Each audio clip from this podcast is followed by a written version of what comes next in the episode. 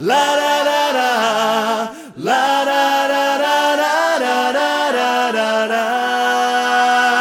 A estas alturas de la pandemia todavía quedan un montón de historias que contar.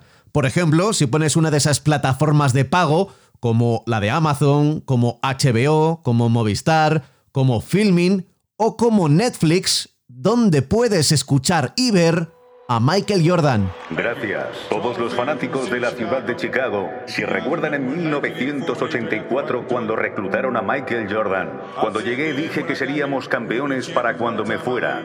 Pero ganamos cinco campeonatos, vamos por un sexto y necesitamos su apoyo. Muchas, muchas gracias. Así comienza en Netflix The Last Dance, El último baile, un documental sobre cómo consiguieron su último anillo los Chicago Bulls y Michael Jordan. ¿Sabías que podías hacerlo? ¿Que todo esto estaba destinado para ti? ¿Que estaba en tu futuro? ¿O solo lo estás tomando como un día a día? Solo quiero que la franquicia y los Chicago Bulls sean respetados como equipo, como los Lakers o los Philadelphia 76ers o los Boston Celtics.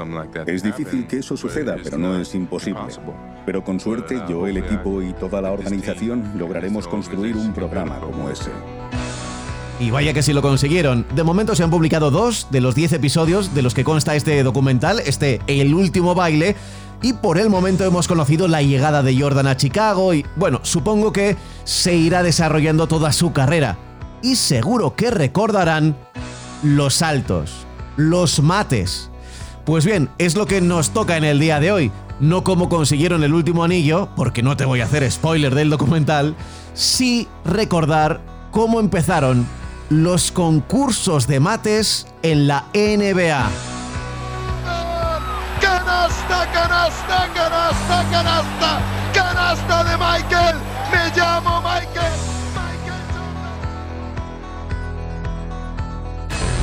Así que toca subirse a la máquina del tiempo y viajar hasta, atención, 1976.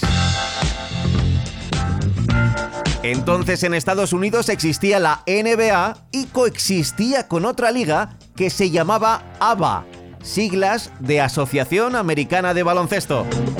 Había empezado en el 67 y estaba ya moribunda. De los 10 equipos con los que contaba, 3 habían entrado ya en bancarrota y tenía pinta que no iba a durar mucho tiempo. Pero era una competición que arriesgaba, que quería ser diferente introdujo la línea de tres puntos, jugaba con una posesión de 30 segundos y lo hacían con un balón tricolor, blanco, rojo y azul. En un último intento para promocionarla, a la desesperada, apostaron por hacer algo diferente en el All Star de 1976 que se iba a disputar en Denver. Decidieron que lo mejor sería hacer un espectáculo al descanso. Y alguien dijo, ¿por qué no hacemos un concurso de mates? Y alguien respondió, genial, pero ¿cómo se hace eso?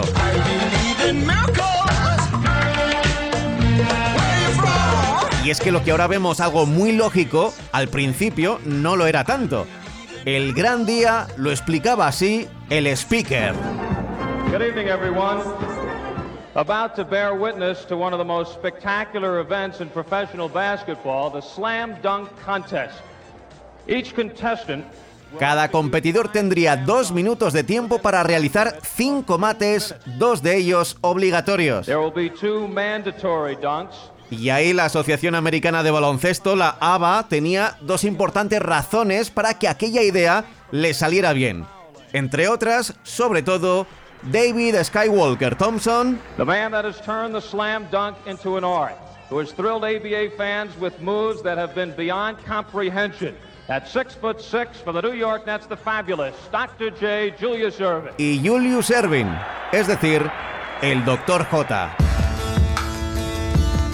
Entre los jugadores había una especie de leyenda callejera atribuida al doctor. Al parecer, había dicho en alguna ocasión aquello de puedo machacar la canasta saltando desde la línea de tiros libres. David Thompson finishing it with a twist around, patented. Slam dunk, and now the doctor goes to work. Nadie había visto algo así en televisión. Durante un partido era impensable. Así que cuando Julius Irving empezó a correr desde el otro campo hacia la canasta, las 18.000 personas que estaban en el McNichols Arena de Denver y los que lo estaban viendo por la tele se preguntaron, ¿será verdad? ¿Lo va a hacer?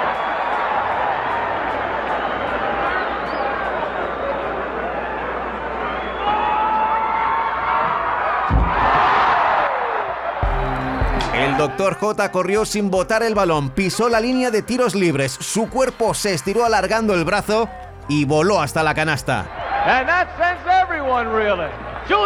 Hizo cuatro mates más, uno con dos balones sin impulso, otro desde un lateral, los hizo como quien pasaba por ahí y en realidad acababa de hacer historia y ganar el primer concurso de mates de todos los tiempos.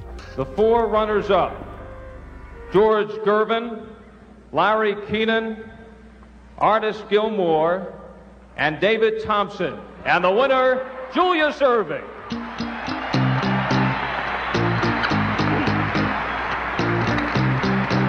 La revista Sports Illustrated definió este concurso como el mejor invento para el descanso desde los baños. Y fue una gran idea que luego copió la NBA.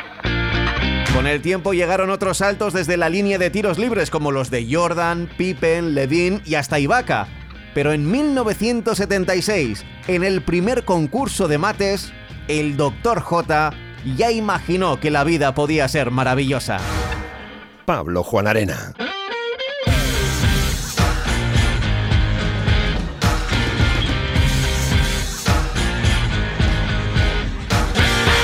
Podcast Marca.